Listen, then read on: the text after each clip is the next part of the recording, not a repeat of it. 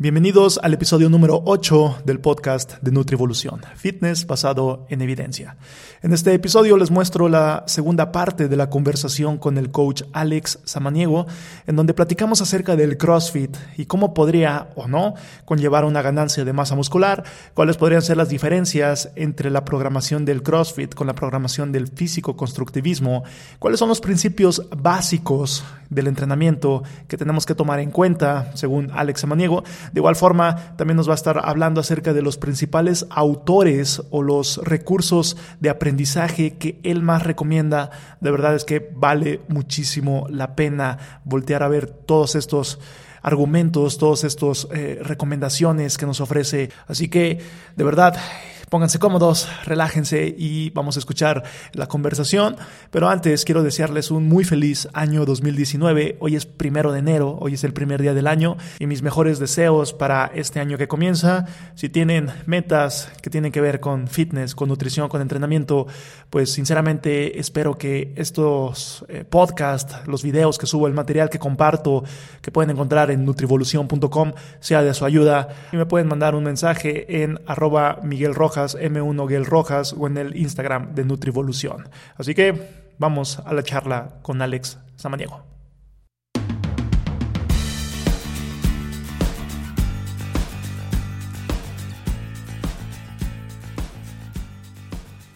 En cuestión de la planificación, quiero que, que, me compartas tu, tu, tu, experiencia o con base en tus conocimientos, ¿cuáles podrían ser las principales diferencias y similitudes en cuestión de un entrenamiento para alguien que quiere rendir mejor, o de CrossFit, que quiere rendir mejor en el CrossFit, o para alguien que quiere verse mejor, eh, digamos en términos de tener más masa muscular, menos grasa. ¿Cuáles podrían ser estas diferencias de, eh, rendimiento en CrossFit a este, físico-constructivismo o digamos eh, una cuestión de entrenamiento por estética?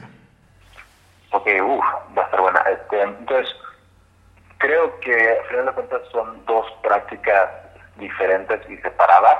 Hoy en día de repente puede que mucha gente vea a crossfiteros y se vean muy este musculosos, muy rayados, como dirían este, eh, los clientes, o muy marcados. No es porque estén, si, si disectamos lo que está sucediendo, no es porque están haciendo crossfit, simplemente están haciendo una cantidad de volumen de trabajo muy alta quienes se enfocan mucho en, en, y, e hipertrofia se dan cuenta que la clave para la hipertrofia siempre va a ser un tema de tensión muscular y volumen.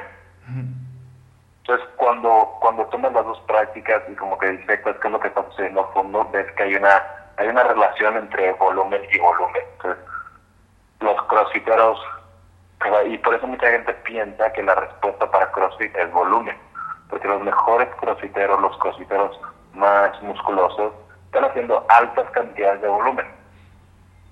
Entonces, cuando hablas de hipertrofia, si quieres que un músculo crezca, pues obviamente tienes que lanzarle suficiente volumen que te permita eso. Obviamente ahí ya entras a un tema mucho más a fondo de qué tanto te puede recuperar de volumen, etcétera, etcétera. Pero si hablamos meramente de volumen, un, un, un, unas, este, un trabajo mínimo en volumen, pues no va, no va a permitir que el, músculo crezca, obviamente de la mano de la alimentación. Entonces, este, de, repente piensas, la, la, gente sabe esta idea, no, pues para ser mejor crossfitero, para estar más grande, para estar más musculoso, para estar más este, marcado, tengo que hacer más volumen, más volumen. Sin embargo, el problema con, que, que yo le veo a esto es que CrossFit, a, a diferencia del entrenamiento de gimnasio, son movimientos un poco más complejos que lo que es en, en, un gimnasio. O sea, en un gimnasio, o hablando de términos de, hipertrofia, no estamos tratando de ver de qué es capaz el cuerpo, por así decirlo, no estamos tratando de ver qué habilidades o qué movimientos nuevos, puede ser. Estamos tratando de ver qué tanto puede crecer un músculo. Y por eso va, a haber gente que haga extensión de pierna y curl de femoral, flexión de femoral, porque pues quieres hipertrofiar el músculo en CrossFit están viendo qué tanto puede hacer uno, qué habilidades, qué movimientos nuevos. Cuando de repente, por ejemplo, pones a alguien a hacer un volumen muy alto de pull-ups con keep o con balance, es cuando de repente dices, no manches, estás a muy, a, estás a nada de lastimarte eh, el hombro. O sea, la articulación del hombro es como que las más, este, de las articulaciones con mayor rango de movimiento y más propensas a lastimarse. Y si le agregas eso sin haber generado una estructura de fuerza, corres un riesgo de lastimarte. Algo, algo que en hipertrofia no, se, no sucede tanto. O sea, también hipertrofia o bodybuilding o físico-constructivismo tienen sus, sus temas y sus lesiones, pero son por otras razones. Entonces, cuando hablamos de, periodización para esto o de entrenamiento, eh, el volumen para CrossFit, digo también para bodybuilding, tiene que ser construido, pero para CrossFit tiene que llevar cierta planificación donde antes de hablar de movimientos dinámicos, porque eso es lo que es un movimiento dinámico donde quieres generar de potencia de una manera rápida como en los pull-ups con kit, necesita haber visto, necesita haber una, una fase de trabajo de fuerza y resistencia muscular de manera estricta en el gimnástico, en, en los pull-ups. necesita ver la persona poder desarrollar pull-ups estrictos, pull-ups con peso que le permita controlar el movimiento, y fortalecer y tener la resistencia muscular para que no le pase nada al hombro. E incluso antes de eso me podría ir al, al tema de desarrollar fuerza y resistencia en el manguito rotador. Incluso antes de eso me puedo ir a desarrollar meramente la habilidad de mover el homóplato a través de todos sus rangos de movimiento ya sea una pronación, una depresión, una rotación, etcétera, etcétera. Entonces, ¿por qué? Porque pues muy importante, todos los movimientos que vemos dentro del CrossFit es el cuerpo levantando algo. Y es donde hablamos, y aquí es donde entra el término de la carga. Muchas veces pensamos que, que la carga es el peso, y es justo lo que platicaba el otro día con, con los coches del gimnasio, la carga no es el peso, la carga es cómo se adapta el cuerpo a mover un peso externo. ¿sí?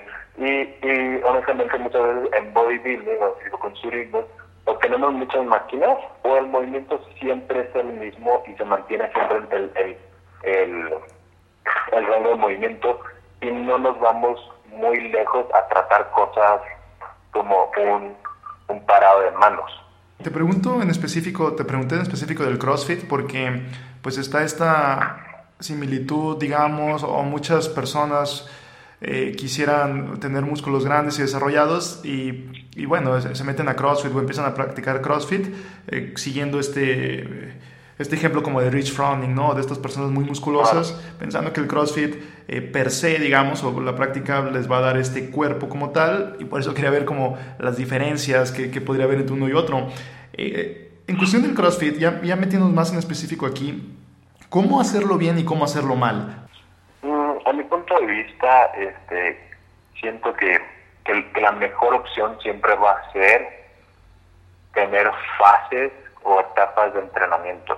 Si, hablamos de CrossFit competitivo, ya sabemos que hay un calendario de competencias. Entonces, eso nos permite planear y desarrollar ciertas etapas. Etapas donde a lo mejor la prioridad va a ser fuerza, etapas donde la prioridad va a ser resistencia muscular, o sea, etapas donde incluso la prioridad va a ser hipertrofia muscular y, e ir trabajando así. Ahora, cuando digo etapas, no, no estoy necesariamente hablando que no ser crossfit durante ese tiempo.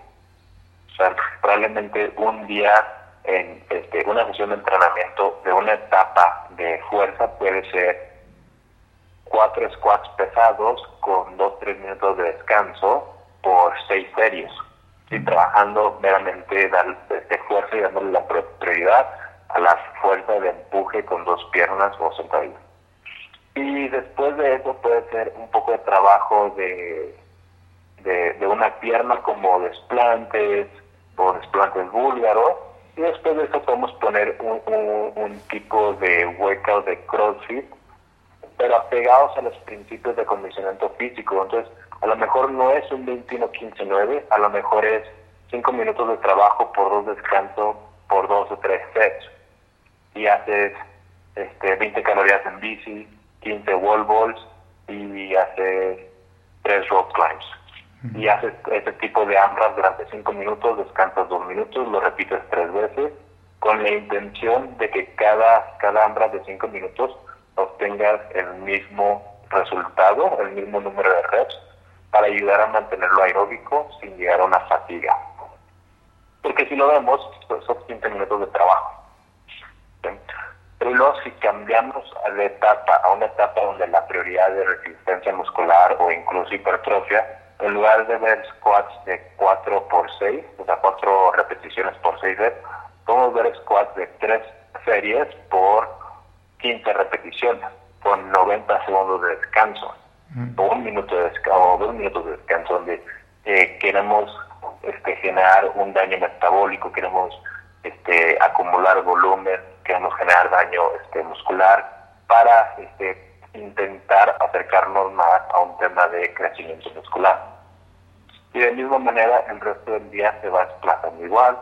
Hicimos squat, a lo mejor podemos trabajar un poco de, mm, de, de flexión de, femoral en, en los GHTs o de step-ups para trabajar cuádriceps y otro tipo de trabajo aeróbico de CrossFit. ¿Y por qué digo aeróbico? Porque pues siempre eh, trabajando lo aeróbico nos va a permitir uno incrementar la capacidad aeróbica, este, mejorar la eficiencia de, de, las contracciones musculares y mejorar nuestra capacidad de recuperarnos.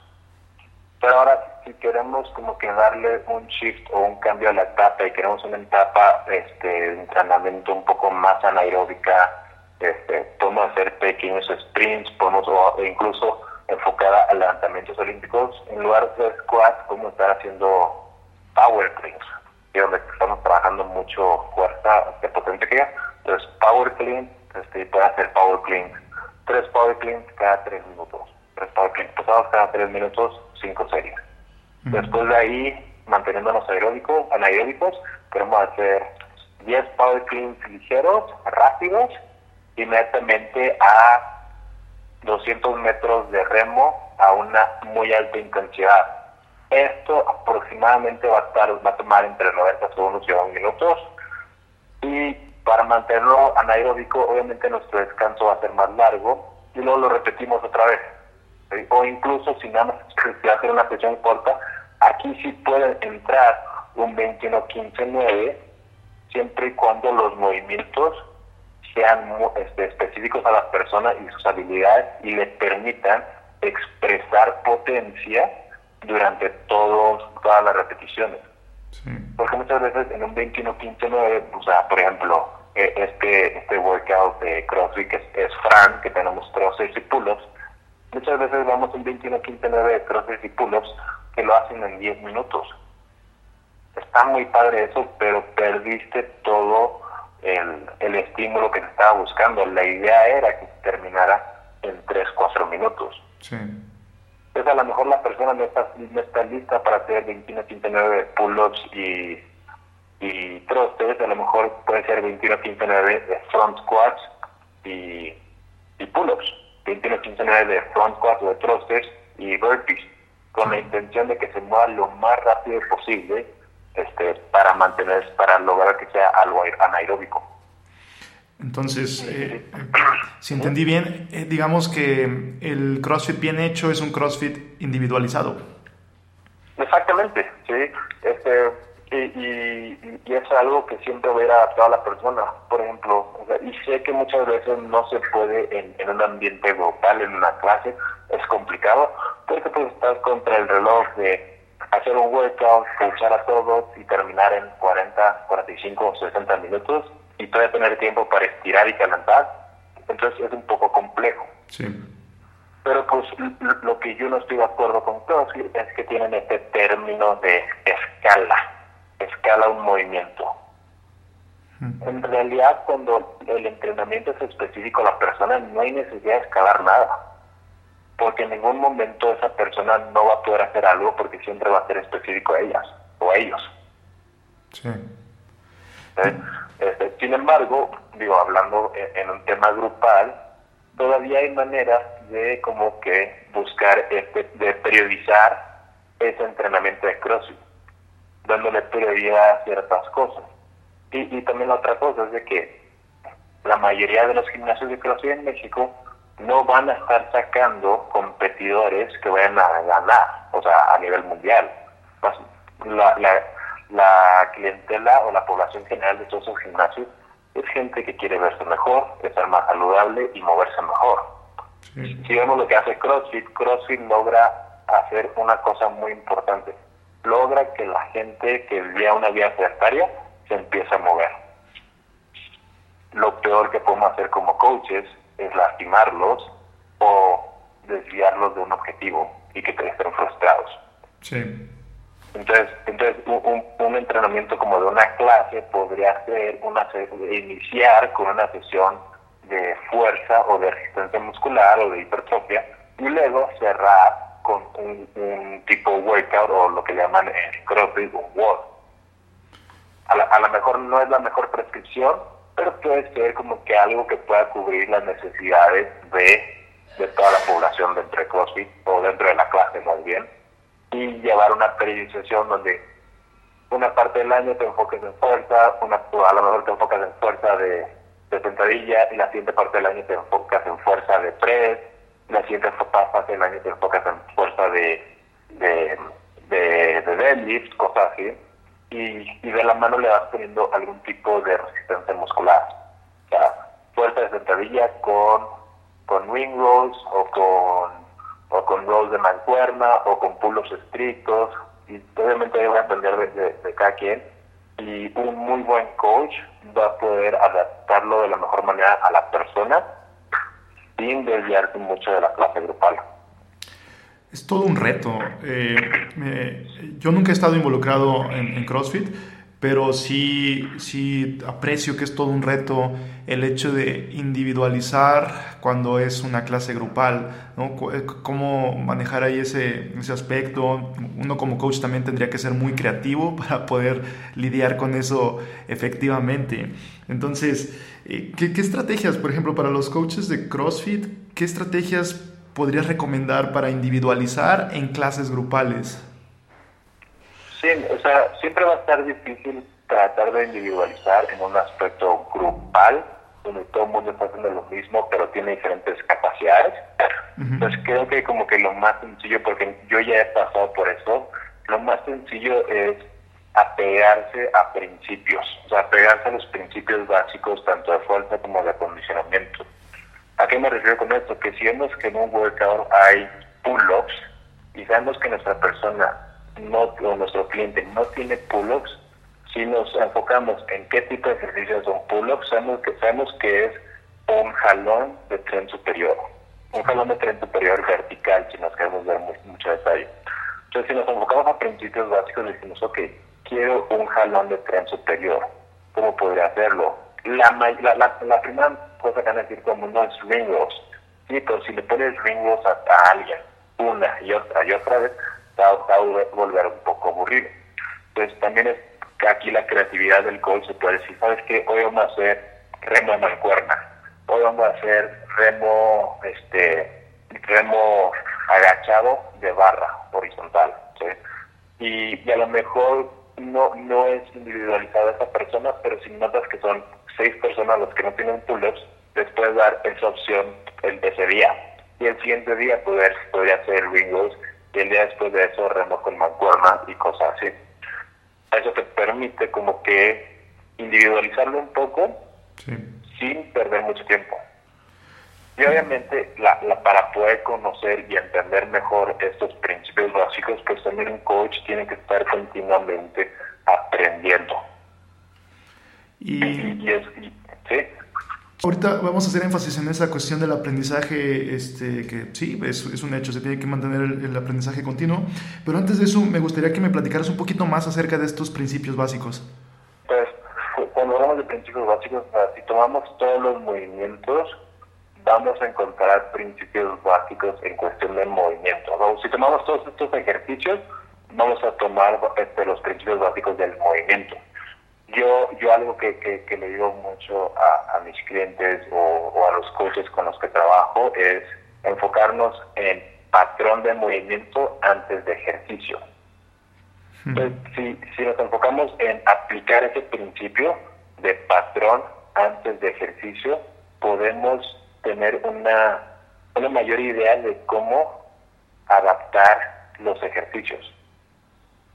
¿Se explicó? O sea, un thruster, un thruster es nada más un thruster. Entonces, nos enfocamos en el principio del patrón de movimiento, es una centella frontal con un press estricto. A lo mejor la persona por X razón no puede entrar a un agarre de, de sentadilla frontal. Entonces a lo mejor él lo va a poner, es que en lugar de troces va a hacer back squats. Y si quiero hacerlo un poco más complejo, va a hacer back squats con push-ups terminados en tus back squats. Simplemente para poner también el, el aspecto del patrón de empuje. Sí. El, el, la falta o, o el, la falta de llegar a eso que he notado es que muchas veces no vemos el patrón de movimiento, simplemente vemos el ejercicio. Regreso al tema del pull-up. Uno puede hacer un pull-up quipeado, uno puede hacer un pull-up estricto, le ponemos una liga, pull-up con liga. ¿Por qué? Porque sigues haciendo el mismo ejercicio, nada más que más fácil. Sí. Pero si, si hablamos de cuestiones de adaptaciones, cuestiones de, de contracción muscular, cuestión de tensión, cuestión de todos esos temas de movimiento, nos vamos a dar cuenta que una pull con una liga a lo mejor no es la mejor opción, porque no, no sabemos por qué la persona no puede hacer pull Si la persona no puede hacer pull porque su cintura escapular, porque su manito rotador o porque sus hombros son muy débiles y le ponemos una liga que le va a permitir hacer pull-ups, simplemente estamos desgastando y destrozando esos manguitos rotadores y estos hombros porque le estamos poniendo una carga que no están preparados para levantar. Sí. Entonces, cuando realmente dejamos de ver ejercicios como ejercicios y empezamos a ver los patrones que hay, yo soy de la idea que eso nos permite como coaches tener una mejor idea de cómo abordar los movimientos con los clientes, cómo enseñarlos incluso. Sí, claro. Sí, claro, dejar, dejar de ver, eh, sí, empezar a ver los patrones de empuje, jalón, este, agacharse, que podríamos decir que son la base de los ejercicios, ¿no? Porque de los ejercicios vienen ah, derivados de estos patrones de movimiento. Eh, claro. Excelente. Y ahora sí, eh, al punto al que querías llegar antes de interrumpirte, de, cuestión de otra, otra característica de un coach que logre que o, que logre este apego del cliente, que el cliente vaya de la mano con, hacia sus objetivos, eh, es el aprendizaje continuo ¿Qué nos podrías decir acerca de esto? Pues para, mí como que este aprendizaje es como un pilar clave para un buen coach. Este, un buen coach o como yo le llamo un coach profesional siempre va a desarrollar esa confianza cliente-coach. Y un pilar para esa confianza va a ser que el, el coach sea una persona competente, sea una persona que esté al día. ¿sí? Y, eso se va a ver de diferentes este, maneras dependiendo de la persona, dependiendo de sus posibilidades. Pero puede ser este, estar al día con la información desde tener una educación continua, desde este, continuar con una maestría, con una carrera trunca, dependiendo de sus posibilidades. O simplemente puede ser alguien que a lo mejor está empezando y está empezando por leer un libro, leer algunos artículos, o incluso tomar un tipo de, mentoring con un coach con más experiencia. Entonces, cuando ves que esta persona está continuamente aprendiendo y conociendo, pues, genera un poco más, más de confianza. al mismo tiempo, el tema de aprendizaje y conocimiento va a su contraparte, saber conocer los límites, que como coach tú, tú sepas dónde están tus límites y no rebasar sus límites. O sea, un tema muy, muy, este, muy común que, que veo y que lo escucho todos los tiempos es los coaches que, que, prescriben temas de alimentación sin tener un, una base de conocimiento de nutrición o que incluso aplican o prescriben temas de farmacología sin realmente tener una idea del sistema endocrino, de, todo este tema de, farmacología y es cuando dices, este, esta persona, de coach, está rebasando sus propios límites. Entonces, el conocer los límites también le permite al coach conocer o, o, más bien encontrar enlaces en ciertas ramas que él no conozca para tener como a dónde referir a sus clientes. Yo trabajo con algunos fisioterapeutas, yo trabajo con este con algunos nutriólogos que, que, van de la mano con lo que hago. Entonces, cuando un cliente me dice, ¿sabes qué? Tengo un tal dolor, o ¿sabes qué me pasó esto? ¿Sabes qué? Me torcí el tobillo, ¿qué hago? Yo reconozco que ella está muy fuera de lo que yo hago, pero ¿sabes qué? Pum, márcale a esta persona, dile que vas de mi parte eso a mi punto de vista le permite este, que la relación coach-cliente tenga mucho más confianza. Porque muestra que el coach, una, quiere aprender y está dispuesto a aprender para ayudarte mejor, pero también conoce sus límites y, está dispuesto a decir, no sé, porque es algo muy, muy, muy normal que debe suceder, que no sucede, que uno admita, no sé esto o no es mi expertise, déjame te refiero con alguien. Cuando una persona logra hacer eso, la confianza que hay entre dos personas aumenta mucho porque te das cuenta que lo hace por ayudarte a, ti, o sea, por ayudarle al cliente y no por él verse bien. O sea, lo que hablamos hace rato, todos estos coaches de que lo que yo digo es ley, también son coaches que muchas veces no admiten que no saben cosas por el miedo de ser juzgados, por el miedo de ser criticados o por el miedo de que no los vean como tan buenos coaches como ellos piensan o creen o quieren verse ser. Sí. Sí, entonces creo que el tema de, de, educación o aprendizaje continuo va mucho por ahí, ser competente en lo que haces, ser profesional en lo que haces. Sí, y aquí quiero rescatar el hecho de mm, dos cosas. Aprendizaje en cuestión obviamente de los conceptos, de lo que hay detrás, de la fisiología, nutrición, etcétera. Y también del aprendizaje de uno mismo, ¿no? Como mencionas, saber tus... Sí. claro, o sea, saber de lo que eres capaz, saber de lo que no eres capaz y no solamente eso, sino reconocerlo, ¿no? O sea, decir, bueno, pues probablemente esa no es mi área, pero conozco a alguien o te puedo derivar con alguien que sí sea una persona que sabe en esa área en específico. Entonces, dos líneas para ser un buen coach, ¿no? Dos líneas de, de, aprendizaje, tanto personal como, como ya en cuestión de, teoría, conceptos, práctica, etc. Y al día de hoy tenemos un montón de recursos, ¿no? Uno puede decir, bueno, es que no tengo, ahorita no tengo mucha plata para, para las certificaciones, para esto lo otro, pero hoy en día tenemos un montón de recursos que serían gratuitos a través de Internet y que nos pueden echar mucho la mano. Entonces, eh, en cuestión como de de, autores o aparte de tu blog, que ya vamos a estar hablando de tus redes sociales y, de trabajo de que compartes en redes sociales, pero ¿qué nos podrías hablar acerca de, libros que, recomendarías o de, personas, autores, este, cursos, páginas web, blogs? ¿Qué nos podrías recomendar? Mira, uh, hablando sobre este tema de, libros y educación, incluso me iría más allá de, no limitarlo a temas de conceptos o de principios de fisiología, sino a cubrir todo, incluso temas de psicología, incluso temas de, de, autocrecimiento, autoayuda, todo ese tipo de cosas, porque mucho lo que he notado es cuando empiezas a, a, conocer de todo o a empaparte un poquito de información, te vas dando cuenta cómo todo se conecta a lo que haces. Sí una manera de lo que yo veo el entrenamiento y cómo trabajo con mis clientes es que no nada más es ciencia del ejercicio, no nada más es fisiología, es un tema de cambio de hábitos y un tema de trabajar con gente, con personas. Muchas, muchas veces podemos tener todo el conocimiento de ciencia del ejercicio, pero no sabemos aplicarlo. Entonces se queda en pura teoría. Teoría sin aplicación o conocimiento sin aplicación, tristemente se vuelve casi un, un conocimiento nulo ¿Te explicó? Sí, claro. Entonces, si, hablamos de cosas, si hablamos de como que fuentes, obviamente le voy a recomendar a todo el mundo leer OPEX, eh, el blog de OPEX Condesa o nuestra, nuestras redes OPEX Condesa.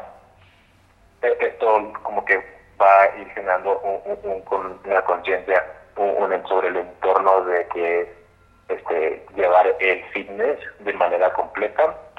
Y, si hablo de, de autores, este, si, no me equivoco, tú tienes varios libros en cuestión de, nutrición. Este, leí uno, el de la ciencia del ayuno, muy bueno.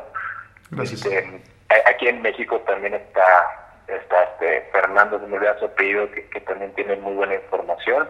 Y si hablo de cursos, o sea, de, manera gratuita siempre va a estar el Internet y, Google, que a lo mejor muchas personas lo, puedan criticar, pero la verdad es de que vivimos o sea, en, en una nueva era donde todo está al alcance del Internet y, y si realmente buscas, empezar a aprender algo, a conocer diferentes términos, a conocer diferentes conceptos, disculpas.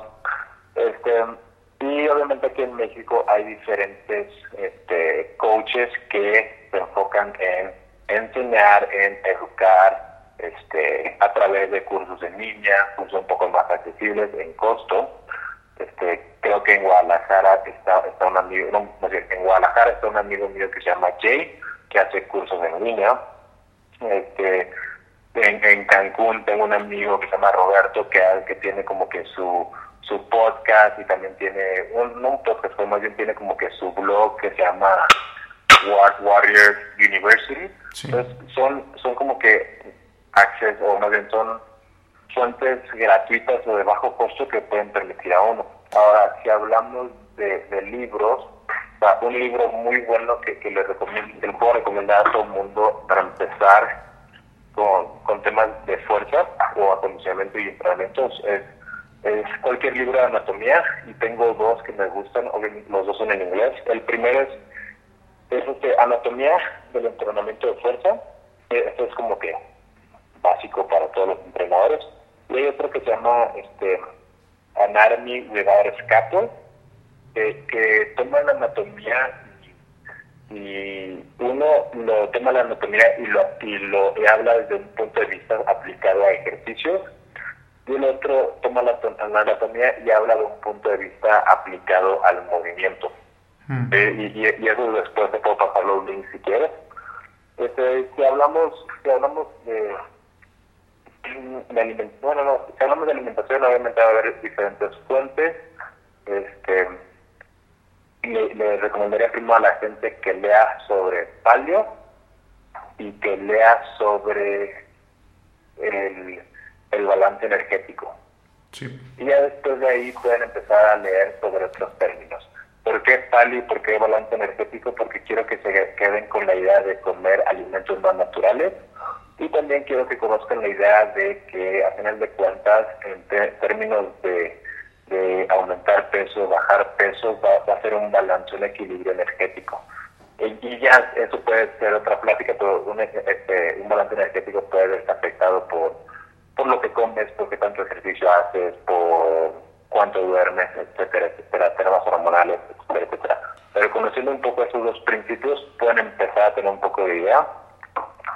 Este, libros de entrenamiento, este, para, los que realmente quieren como que meterse en, todo ese rollo, Ciencias Prácticas del Entrenamiento, que es, es un libro de un entrenador ruso, y, luego si nos vamos algo más a la fecha, este, eh, le recomendaría también a la gente leer el blog de OPEX Fitness, leer libros como El, el atleta híbrido de Alex Viada, este, y también creo que entrenamiento, mm, el de Strength Training de Mark Ripperton, este, puede ser muy buena. Ahora, si me el que sí les recomiendo a todo el mundo, a tanto a coaches, nutriólogos, fisioterapeutas, es se llama Conscious Coaching de Brett Bartholomew y, y ese mucho trata sobre